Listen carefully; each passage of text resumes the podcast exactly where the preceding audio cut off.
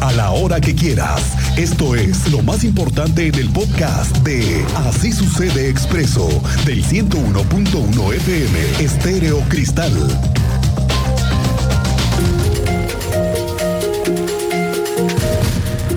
Ayer Ayer en el Domingadazo ya lo adelantábamos. Después de una semana de tener que reponer dos traves, retirar lo mal hecho que fueron, les acaban de dar las gracias a la empresa constructora que ganó la obra, Solontitec, y que además ahora se sabe que ni de Querétaro es.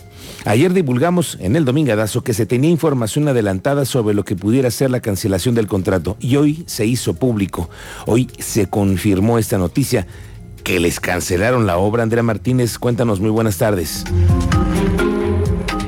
Ángel, muy buenas tardes y también a toda la audiencia. Pues así es, la empresa Solutintec no volverá a trabajar en la ejecución de obras durante este sexenio, así lo confirmó el día de hoy el gobernador de Querétaro, Mauricio Curi González. Esto luego, bueno, pues recordemos de esta caída de una de las traves que se habían instalado en la obra del puente vehicular elevado de Bernardo Quintana y Sombrerete. Y bueno, Mientras tanto, el gobernador recalcó que pues una nueva empresa ayudará a concluir las obras de la construcción de dicho puente vehicular. Escuchemos pues, esta información que nos compartía esta mañana el gobernador de Querétaro. Se va a aplicar todo el peso de la ley, las multas que ya dije que se busquen las multas más altas que la ley, que la ley puede hacer y por supuesto esta licitación que fue una licitación nacional, poderla sacar adelante y que cuanto antes entre otra empresa ayudar. ¿Se ha analizado la posibilidad de que esta sanción sea la inhabilitación aquí en Querétaro? Pues yo les puedo asegurar que no podemos si mi gobierno no vuelve a trabajar.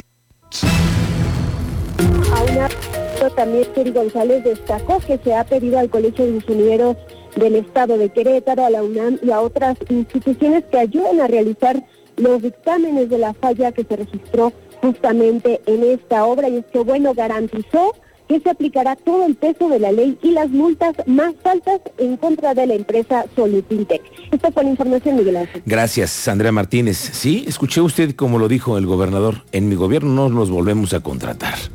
Ni una más. Y bueno, ¿cuántas más tenían? Ah, caray, pues. ¿Cuántas veces más habían trabajado ya? ¿Qué obras también tenían ellos en puerta? Y mire, la empresa Solontitec ahora es parte de otras investigaciones por las obras y contratos que tiene actualmente. Se conoce que el caso, el caso del puente de Bernardo Quintana y Sombrerete, se subcontrató a una empresa de San Juan del Río dedicada al acero. La que construyó las estructuras también hoy está en problemas. Nada más le digo que por ese chiste, por hacer mal las cosas y hacerlas con prisa, la empresa constructora Soluntitec, sus mismos proveedores van a pasar por investigaciones y temas de fiscalización, eso es un hecho. Si hoy el gobernador dijo que no les daría nunca más una obra, imagínese quién los va a contratar después en Querétaro. Y qué bueno, ¿eh? Por mal hechos. Sí. Por mal hechos, yo creo. Hay nuevas noticias y confirmaciones de otras, de otras más que hemos venido aquí señalando. ¿Se acuerda usted del tema del nuevo modelo del transporte público que se anunció? Pues ya parece que va cuajando el proyecto.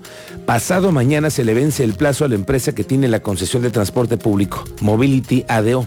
Otra que va a salir muy mal, por cierto, ¿eh? de esta concesión, porque, pues porque aunque dicen ahora que ha medio cumplido, yo no sé si hoy, por ejemplo, todos llegaron temprano a clases o llegaron temprano al trabajo, hoy lunes que todo el mundo regresó a las actividades cotidianamente. No fueron hoy suficientes las rutas, no lo fueron, muchísima gente llegó tarde el primer compromiso de hoy, entre que tenemos obras, muchas en la ciudad y otras tantas que las falta de frecuencias del transporte no son las más eficientes, eso ya se sabe. Y otra nueva, es que sí, que siempre sí habrá un nuevo modelo del transporte público. Se sabe que hay tres empresas locales, sí, son locales, que buscan la concesión del transporte público y sentarse a hacer compromisos nuevos para hacer un transporte de otro nivel, como dicen por ahí. Esta mañana el gobernador Curi reveló que tiene planeado a inicios de septiembre dar el anuncio. Sí, ya me he sentado con varios, varios se han acercado y, habrá que ver si en el nuevo modelo de movilidad pueden entrar más. ¿Ya le hicieron propuestas de, cómo mejorar? Por lo menos tres.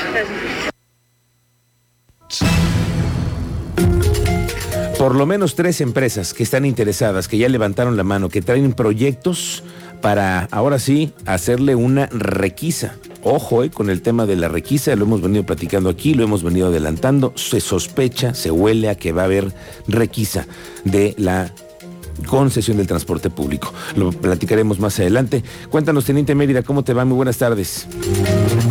Muy buenas tardes, Miguel Ángel. Buenas tardes a nuestro auditorio para hacer el sondeo de cómo nos fue en tráfico esta mañana. Vas a ver las redes sociales llenas de llegué tarde, tuve que salir más temprano, complicado el tramo, desde las 6.50 a 7 de la mañana, todo complicado con saldo por ahí de incidentes viales en la 57, en la Avenida de la Luz, con incidentes viales afortunadamente sin desenlaces fatales. Cinco escuelas no regresaron a clases presenciales debido a que no concluyeron las obras de rehabilitación y además las autoridades señalaron que se agregaron 35 unidades en las rutas de mayor demanda por motivo del regreso a clases. Eso no lo tendrá que confirmar la ciudadanía, los usuarios del transporte público. Y el fin de semana, para platicarles la colocación lamentablemente de la bici blanca número 38 eh, en favor de, del señor Fernando Hernández II en la libre Acelaya. Y horas más tarde, otro accidente, no hubo tercero involucrado, o sea, otro vehículo, una persona que cayó de su bicicleta de un puente, lamentablemente perdió la vida y próximamente pues esa sería la bici blanca número 39. Miguel Ángel, detalles más adelante. Gracias, Teniente Mérida, que por cierto estuviste sobrevolando las zonas de obra esta mañana, al rato que nos cuentes. Cumplimiento con todo lo que hacen en la Estrategia Nacional de Seguridad Pública. Fíjese que integrantes de la Guardia Nacional interceptaron 118 paquetes que traían marihuana en, que y que además se iban a tres estados del país uno de ellos era Querétaro, en distintas acciones del 12 al 26 de agosto los guardias nacionales aseguraron el aparente estupefaciente con apoyo de binomios en las revisiones que se están haciendo en las empresas de paquetería y seguridad que están en el aeropuerto. En Querétaro cayeron 11 paquetes, en Guanajuato 31 y así, le digo, en muchísimas partes. La aparente droga fue asegurada y puesta a disposición a la Fiscalía General de la República. Esta es una noticia para los miles de corredores y corredoras que están ya entrenando en las calles para el Querétaro Maratón. Al rato lo vamos a platicar con Víctor Monroy, pero no sé si te has dado cuenta en las mañanas, Cristian. Sí, señor. Mucha gente corriendo. Totalmente, hay unidades saturadas justo entrenándose para el Están entrenando porque tienen que hacer condición, sobre todo los que van a cumplir con la meta de los 42 kilómetros. Exacto. O los que van a 21 necesitan ahorita apretar el paso. Es un reto muy fuerte e importante. a la dieta, ya bajarle a la desvelada, ya bajarle a las garnachas. Y bueno, hay una nueva idea que es por parte del gobierno municipal que van a hacer esta, botellas de PET. Todas las botellas de PET que se utilicen en el Querétaro Maratón, en el medio maratón y en la carrera de la Esperanza, que son muy concurridas en Querétaro, van a ser recicladas todas por una empresa. El Querétaro Maratón se van a juntar unas 50 mil botellas, otras tantas en el medio maratón y la carrera de la esperanza. Reciclar conlleva pues a ahorrar en materias primas, energía, agua y reducir las emisiones de gases. Qué bueno que desde el Querétaro Maratón se dio esta nueva alternativa y ojalá que se quede por escrito y que se quede para siempre, ¿no?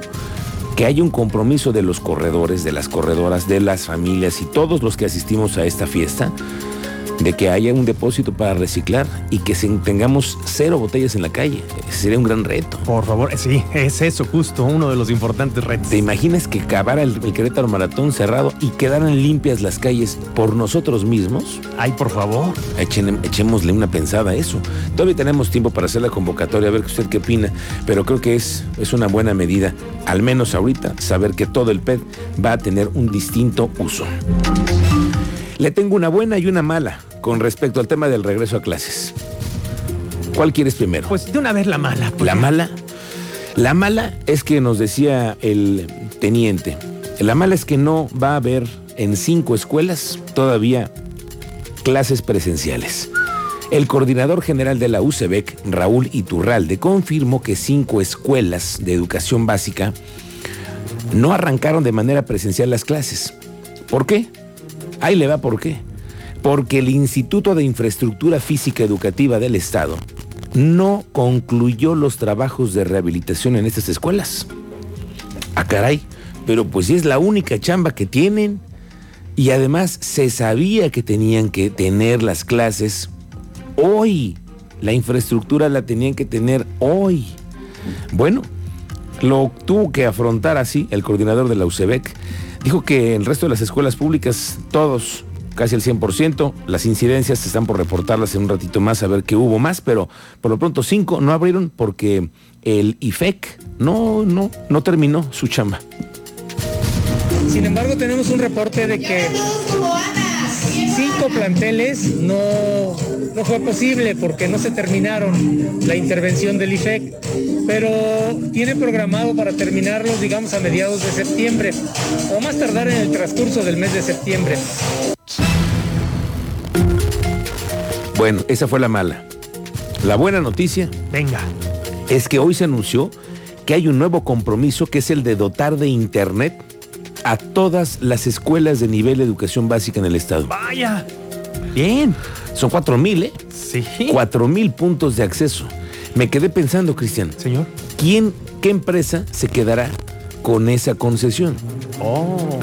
Muy interesante porque Sí, sí. aquí todas las empresas, casi todas, vamos a decir casi todas las empresas que tienen servicio de internet, que tienen servicio de cable, Uf. Tienen un pésimo servicio. Uf. Y usted me dirá si es cierto o no es cierto. Entonces, cuatro mil, el compromiso es que vaya cuatro mil escuelas de educación básica que tengan internet gratis para los niños. Y bueno, eso deberíamos, creo que esa es una buena noticia. Esa la anunciaron el día de hoy. Son 40 millones de pesos y son 2.074 escuelas. Sería todas, eh, Todas las escuelas públicas. el primer estado. Sí. Primer estado y creo que es muy importante para poder apoyar ahí a, a bajar la, pues, la gran diferencia que hay entre una escuela y otra.